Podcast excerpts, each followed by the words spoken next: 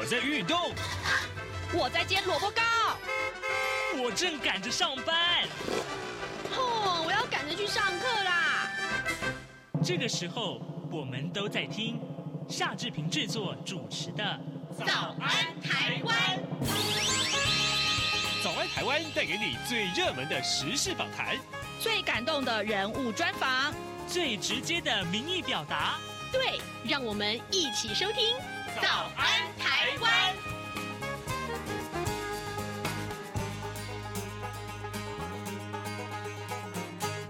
安，台湾！我是夏志平。今天是二零二三年的五月十九号，星期五。在今天呢，早安现场这个单元里面，志平要跟您探讨这样一个话题。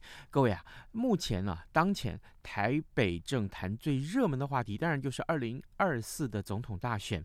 呃，尤其是啊，三个党的这个呃候选人都已经大致底定了。所以呢，待会儿志平要为您来连线国立彰化师范大学公共事务与公民教育学系的刘兆龙副教授，我们请刘老师在节目中为大家来解说这三位候选人里面，其实有相当相当多啊，呃，在这对整个选举情势的影响。待会儿请刘老师来跟大家分析。呃，在跟刘老师连线之前，志平要跟大家来叙述一下今天各平面媒体上面的头版头条讯息。呃，今天的三个头版头条都非常的重要啊。我们来看看《自由时报》上面所提到的是二台美二十一世纪贸易倡议啊，那么最迟在下个月就会签署了。台美二十一世纪贸易倡议有新的进展，双方将会在台北时间今天清晨同步公布首阶段大概有八十条的协议内容，距离签署呢只剩下最后一步。知情的官员透露，协定将会由我驻美代表肖美琴与 AIT，也就是美国在台协会在华府签署，最迟在下个月谈判满一周年之前就会完成。这将是台美断交之后双方签署最正式的协定。事实上呢，台美自从去年六月份啊宣布启动台美二十一世纪贸易倡议，那么历经多次的视讯会议，跟去年十一月和今年一月份两轮的实体谈判，那其中关务管理还有贸易便捷化、良好法制作业。服务业国内规章，还有反贪腐跟中小企业等五项的这个议题都达成了协议。那台美双方已经在今年三月份公布了首阶段谈判重点摘要。那今天还要进一步的公布，大概有八十条的协议内容。近期将会正式签署首阶段成果的 BTA，也就是所谓的双边自由贸易协定。这个消息可以说是非常的重要啊。另外呢，呃，联合报上面所提到的是，在日本发发生了这个 G7 的峰会之前的一些声明。让我们来看一看联合报的头版头条内文：七大工业国集团，也就是所谓的 G7 峰会，十九号会在日本广岛揭幕。美国总统拜登在十八号就已经抵达了当地，先跟日本首相岸田文雄进行了双边会谈。两个人呢，承诺会致力因应中国胁迫性的作为，重申。反对以武力改变现状，应该要维系台海和平的稳定。双方并且同意呢，在美中竞争加剧领域的半导体和人工智慧等尖端技术上加强双边的合作。拜登在呃抵达日本之后，并没有稍作停歇哦，那么马上就率领了白宫国呃白宫的国家安全顾问苏利文，还有美国国务卿布林肯、美。呃，白宫的这个印太事务总监坎伯等六位官员跟岸田文雄举行双边的会谈，充分展现了对美日关系的重视。那这一场会谈里面啊、呃，所触及的议题相当的多啊。联合报告诉我们，包括了呃这个一系列的这个安全了、经济跟区域议题啊、触及到这个俄乌战争、台海情势、北韩的威胁跟中国的挑战等等。这是今天联合报上面的头版头条讯息。那另外。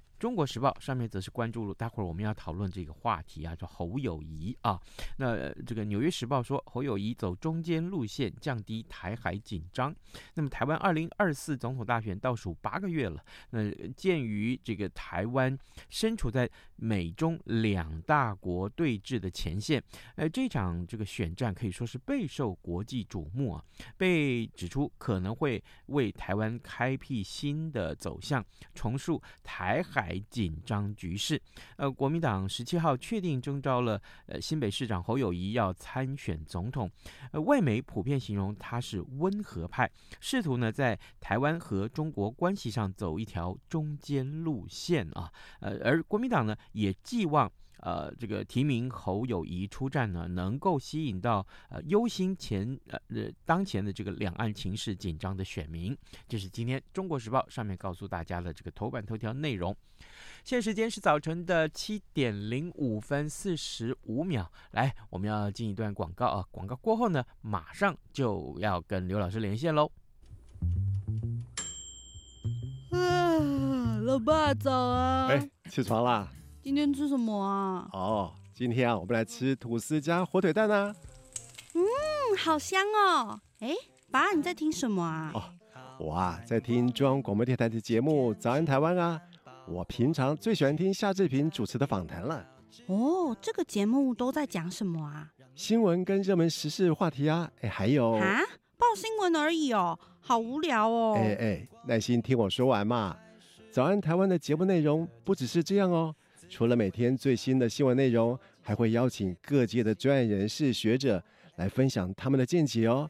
我只要一边听这个节目，一边做早餐，就能够了解好多事情哎。哇，那我也要听，在哪个平台可以听到啊？在每个礼拜一到每个礼拜五的早上七点到七点半，就能够在中央广播电台的官网上面收听到喽。哦，对了。在 Sound On、Spotify 这一些 Podcast 的平台上面也能够听得到哦。哇哦，老爸你很潮哎！对呀、啊、，Podcast 上面就能听到，也太方便了吧？哎，什么味道啊？哦，老爸，我的早餐烧焦了啦！早安，台湾，你正吃着什么样的早餐？吐司加火腿蛋，咬一口，然后收听中央广播电台。早安现场。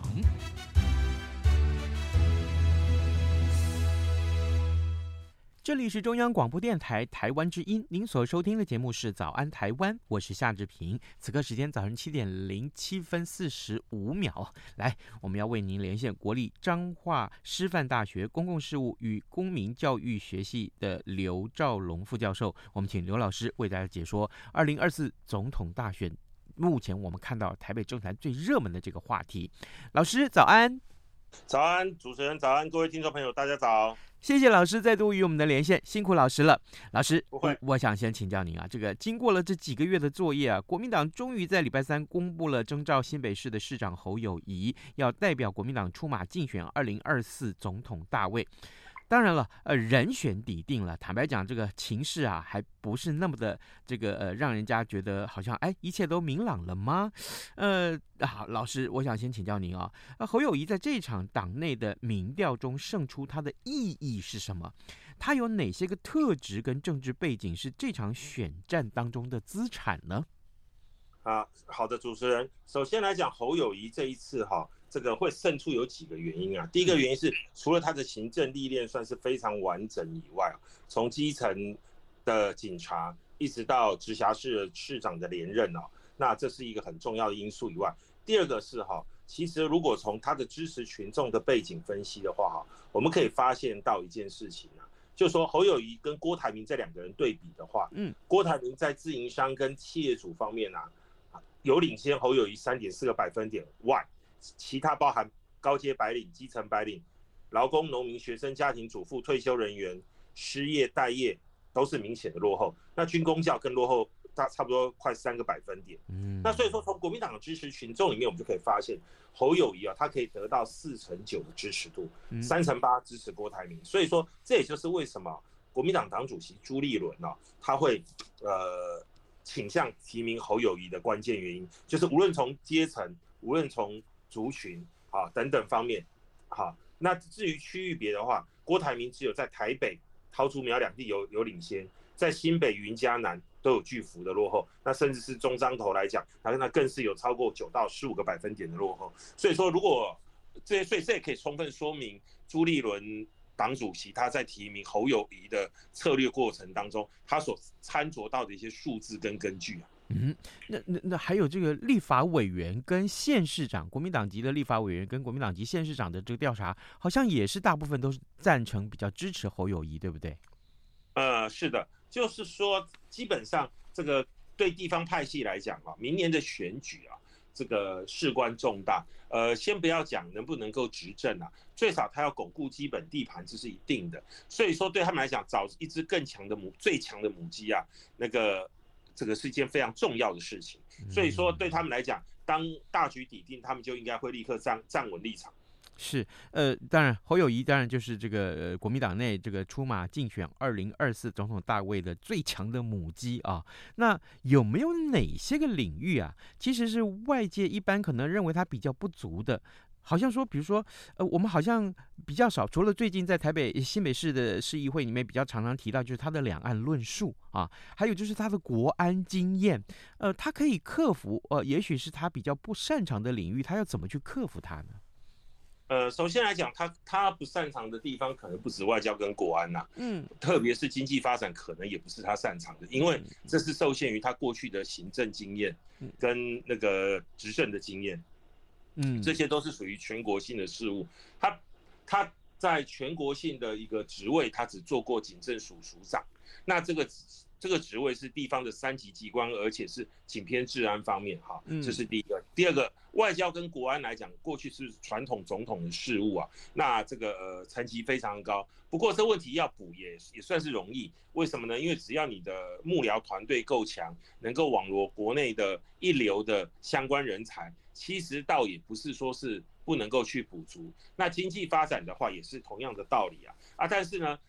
外交、国安跟经济这三件事情哈，不是只是组团队而已，而是说他要必须能够举出一个具体的政策，让人民放心的把政权交给他。所以这个挑战来讲，对侯友谊还是蛮大的。是对侯友谊来讲，呃，挑战很大。特别是今天《中国时报》头版头条上面也告诉我们，外国的媒体都认为说侯友谊走的是中间路线啊，啊、要降低台海的紧张。这也是今天呃，在刚刚老师对我们的这个呃呃解说里面，我们顺便也把今天《中国时报》头版头条告诉大家。各位听众，今天早上志平为您连线访问的是彰化师范大学公共事务与公民教育学系的刘兆龙副教授。我们请刘老师。在节目中啊、解说呃，目前二零二四总统大选啊，三党的候选人其实都已经呃确立了。那么，当然接下来的竞争的情况是什么？老师，我想继续请教您，就是在国民党进行民调的时候啊，另外的这一位这个竞争对手，那也就是刚刚您所提到的鸿海集团的创办人啊，呃，郭台铭，他其实是这个。高调的在各地宣传啊，呃，而且这个声量其实是大过侯友谊，那他所带来的话题，通通被热烈的讨论，哈，例如说，呃，要在各县市啊都盖一座小型的这个核电厂啊，这这这个议题这已经炸锅了，几乎是。但是他最终还是落败了。老师怎么去看待郭台铭这一趟惊奇之旅所带来的效应？他落败的主要原因又是什么？是是国民党自己定的这个民调制度吗？啊，或者是他起步太晚了呢？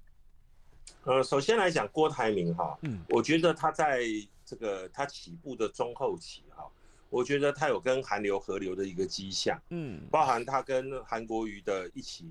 出席一些场合，这是第一个。第二个是我们可以从他在高雄的动员过程当中，他所展现出来的那个意象啊，包含敬礼的手势、国旗等等啊，呃，几乎可以说是韩流又重新返回的一种感觉。嗯，所以我合理的认为说，这个呃郭台铭的支持者的热度啊，跟韩流有一定程度的关系，这是第一个。嗯，那如果我的假定是对的话呢，韩。当初二零二零年韩国瑜在选总统的时候，他本身就有一个特长，就是他会去制造一些话题，嗯，让大家来讨论。那这些话题呢，它的特点是可行不可行不知道，但是大家讨论起来绝对热烈。嗯，那等到那个媒体网络声量冲高以后，他马上再会丢出另外一个新的话题。举例来说，比如说他一开始就是爱情摩天轮，对，然后接着是开始丢出来的是在台湾三千公尺以上高山都设一个升旗台，每天升国旗，哈，诸如此类的哈。那这种话题来讲。本身来讲，既有民族民族主义的意意向，然后呢，又有这个经济发展的意向，然后，然后，而且更更重要是容易让呃有一部分的国民产生一定的想象空间。那同样的，郭台铭他在他的公共政策提出来的时候，也是采采用了这种模式，例如说一线是一小型核电站，嗯，那就立刻创造了很大量的网络声量，所以它的模式哈，我。我个人认为说，呃，有有非常深厚的韩韩粉操作的一个轨迹存在，这是第一、第二点。嗯，啊，第三点来讲的话，因为我自己看到的民调数字哈，嗯，这个韩国瑜就韩粉在国民党里面支持率大概是百分之十九左右到二十之间，嗯，啊，这百分之十九到二十呢，基本上动员是相当快速及时的。嗯，所以说这个也可以解释为什么高雄场的造势为什么这么热，这么短时间这么热。可是十九到二十也是一个天花板，因为国民党里面还是有很多温和、中间、理性的选民，他们对韩粉的种种作为并不表示是赞同的，所以这也可能会造成了，呃，你跟他走太近，那反而引起中间选民的却步，或者是那个白领阶级的却步。我想这可能就是，呃，郭台铭。他在做民调上面为什么会落后侯友宜解的天花板的原因所在？嗯，好，引起了中间选民的担忧哦。那国民党这一场民调呃逐渐明朗化之前，其实有不少的媒体都已经事先揭露了这个结果了啊，所以很多人都要想问说，下一步那既然啊侯友宜跟郭台铭都这么的有人望啊，要不要干脆啦啊呃就来个侯郭配吧？老师，您的观察。侯郭配的这个可能性高吗？呃，两个人要配得成，需要什么样的条件配合？我我特别要指出一点，就是大家在讲到问这个侯友谊说，哎，郭台铭怎么样呢？呃，是不是要选他当副手？他都没有做很肯定的答复，他一直称赞这个呃这个郭台铭而已，他没有说要选他当副手。老师，您看这个情况如何？首先来讲的话，哈，这个。有一位美国政治学家啊，他就说，全世界最没有用的工作就是副总统啊，因为他唯一，他跟副总，他跟总统距离就是一个心跳的距离呀。嗯，就当总统总统心跳停的时候，就轮到他了。啊，所以说哈，这个这个话有点刻薄，但是也非常传神，就是副总统其实是一个没有用的位置，这是第一个。以郭台铭做事这样雄才大略的人啊，嗯。你叫他争取去个做一个没有用的位置，这个是万万不可能的。嗯，第二个是哈，国民党现在困境在于说不当党产这个这个相关条例跟制度通过之后啊，呃，国民党算是这个这个家底已经被清空了，所以面对二零二四的选举，如何找钱呐、啊？这个变成一个候选人最大的困境。嗯，这是第二点。啊，郭台铭是有钱的，但是问题是。呃，我为什么要为国民党花这笔钱？嗯，你能给我什么？好，然后第二个啊，第三个是，如果我花了钱，你还不能给我什么我想要的东西，那我不就当傻子吗？所以说，现在的问题是双方没有对价跟讨价还价的空间跟可能。嗯，所以说侯郭配来讲的话，呃，首先来讲的话，应该要讨论的问题是，呃，郭可能想要什么？那这个东西是不是侯给得出来的？呃。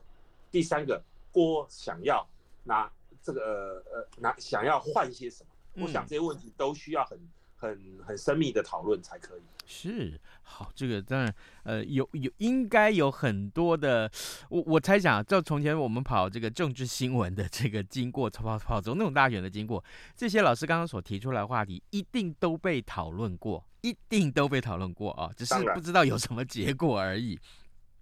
各位听众，今天早上之平呢，为您连线访问国立彰化师范大学公共事务与公民教育学系的刘兆龙副教授。我们请刘老师啊、在节目中先啊，从这个呃国民党的里面的部分，这两位这个可以说是民调的天王啊，在来进行这个评比的时候，最后是侯友谊胜出。侯啊，到底哪些好，哪些坏？呃，郭哪些好，哪些坏？刚刚老师都为我们做了简单的解说了。老师，接下来我们看看看，呃，这个请教这个侯郭配成型啊，在选战中有怎么样的这个作为啊？我想至少我们要先讨论的就是前台北市长啊，民众党的党主席柯文哲。那柯文哲确定是要参选了，礼拜三的时候呢，呃，民众党也宣布要推派他。那这个而且宣传照都已经拍好了，甚至于明天就要宣布参选啊，明天有一个正式的记者会，但。偏偏柯文哲他掌握的是关键的少数票源，柯文哲投入选战了，势必要让明年的总统大选变成所谓的三卡都啊，就是三方来参战。那么，哎，那变数就很大了。所以我要请老师为我们分析啊，柯文哲其实从去年就已经呃卸下台北市的市长了。好，那他怎么样在明年的投票日之前要保持这个声势不坠？好，他他的民调始终不是。第一、第二，其实他都是第三了啊！拥有这个，但他拥有超过百分之十的票源呢，可以说是影响这个选情非常的关键。老师怎么样去看待柯文哲的这个参选？他应该要怎么样去扩大更多的票源版图？好的，主持人是这样的哈，嗯、呃，以柯文哲来讲啊，他的最主要的一个支持群众，大概是在二十五岁以上到四十五岁左右这一段的。青年选民，嗯，啊，他某个程度，他反映了这个这个年龄段他们的焦虑，跟他们的行事处事风格，啊，所以说他的支持度始终在百分之十五到二十一之间，嗯，啊，那这百分之十五到二十一之间呢，坦白讲，这个数字啊，呃，无并不足以把他推上总统，嗯，但是他可以让任何人选不上总统，是，对，那所以说。这也就是为什么哈，即便是赖清德也好，即便是柯文哲也或那个侯友宜也好，或郭台铭也好，有没有哈？嗯，呃，都要小心谨慎处理这个人的原因啊。呃，以赖清德来讲，这个侯友谊他不那个郭台不那个谁柯文哲他所拥有的一个基本盘是他最希求的青年选票。嗯，所以说他就要好好处理这个青年选票这个议题。那对于呃，柯文哲来讲的话，他有的是中产阶级的一个一个支持。那侯友谊来讲的话，他在这个部分来讲，他是稍弱的，稍微弱一点的。那更重要的是，这个柯文哲来讲，他的他台语也也还蛮轮转的。嗯。然后呢，这个呃，对，在论述能力上很强，这是侯友谊没有的。嗯。好，所以说对于柯文哲来讲啊。这个他的优势跟利基在这，但是呢，这也明显产生出出一个问题。嗯，如果明年只要是三脚督三个人出来选，而赖清德几乎躺着选。嗯，是。所以说现在对他们双方三方好来讲哈，如何合作或许变成唯一不得不然的选项啊。但是如果说以柯文哲的角度来看，除了总统这个位置是他要的以外，他还有第二个目标。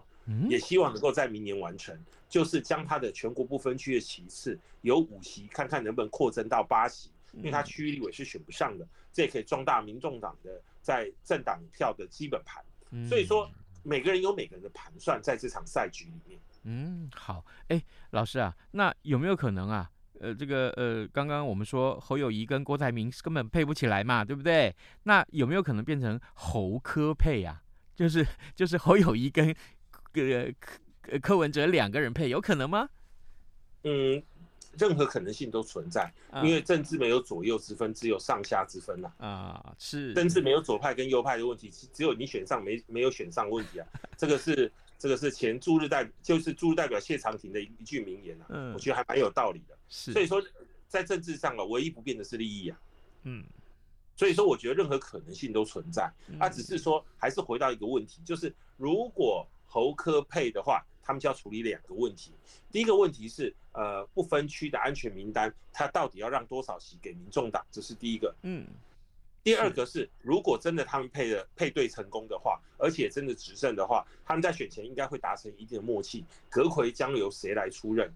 嗯，好，然后呢，内阁席次要怎么分配，百分比是多少？那这个如果事前没有讲好的话，他们中间的和，我想是难度蛮高的。嗯，好，各位听众，今天早上志平呃为您连线访问的是国立彰化师范大学公共事务与公民教育学系的刘兆龙副教授，老师为我们分析了国民党还有民众党。接下来我们要请老师看看。民进党，民进党的赖清德其实最早就确定他要参选，而从各项的这个呃民调数据来看，啊，他的支持度总是领先了啊。那距离明年一月的投票日，坦白说还有很多变数。您觉得赖清德，呃，甚至于民进党在这场选战中的利多是什么？当然提到利多，一定会看利空，利空又是什么？好，首先来讲赖清德的利，我们先谈利空好了，嗯嗯，就是说哈。这个我们曾经做过一个民调哈，就是从二十五岁到六十四岁哈，选民过半数嗯。不乐见二零二四民进党继续执政。嗯，然后呢二十到二十四岁选民哈，就是最年轻的选民乐见不乐见一半一半，六十五岁以上嗯。一面倒的乐见民进党继续执政。是，所以说哈我们可以发现一件事，就是从二十五岁到三十四岁哈。大概有四成六不乐见，然后呢，四十三十五岁到四十四岁有五成一不乐见，是。那所以所以所以说，那甚至四十五岁到五十四岁还有五成七不乐见。那我们可以发现，这个年龄段的人其实是一个，就是现在在职场工作的最主力。我觉得会产生这个原因，有一个很大的原因，是因为二零一九年的 COVID-19 新冠肺炎，然后让经济整个不景气，然后呢，包含疫情。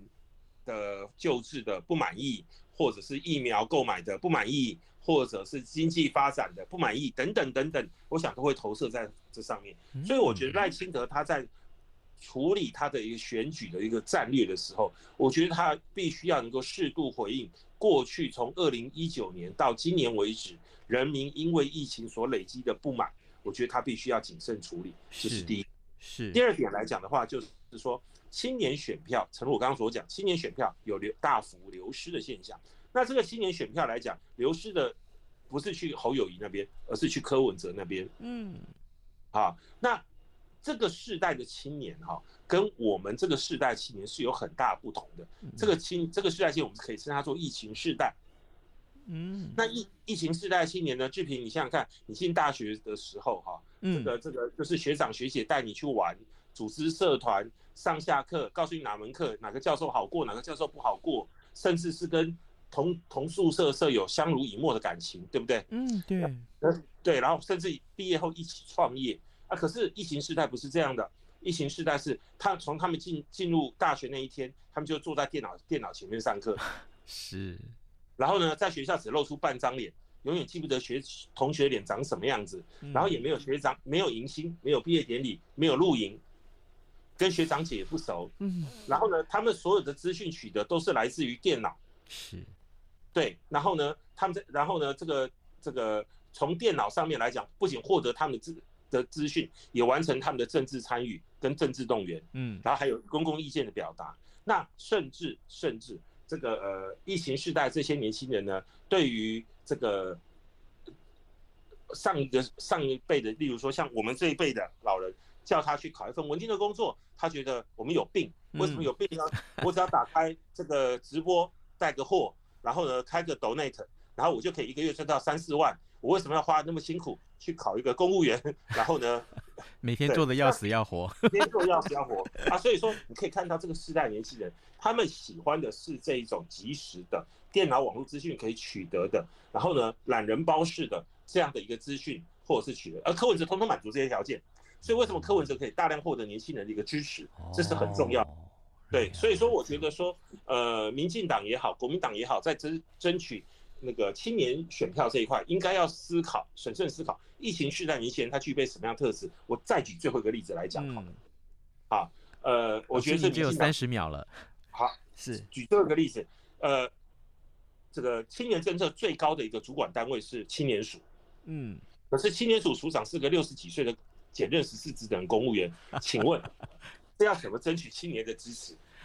有道理，好，谢谢。呃，各位听众，今天早上这频为您探讨的话题是二零二四总统大选，这三党的候选人都已经出现了，它的影响性到底到底是什么？我们的受访者他是我国立彰化师范大学公共事务与公民教育学系的刘兆龙副教授。我们谢谢老师跟我们这么呃详尽的一个分享，老师谢谢您，谢谢谢谢。好，主持人，早安，暴马仔。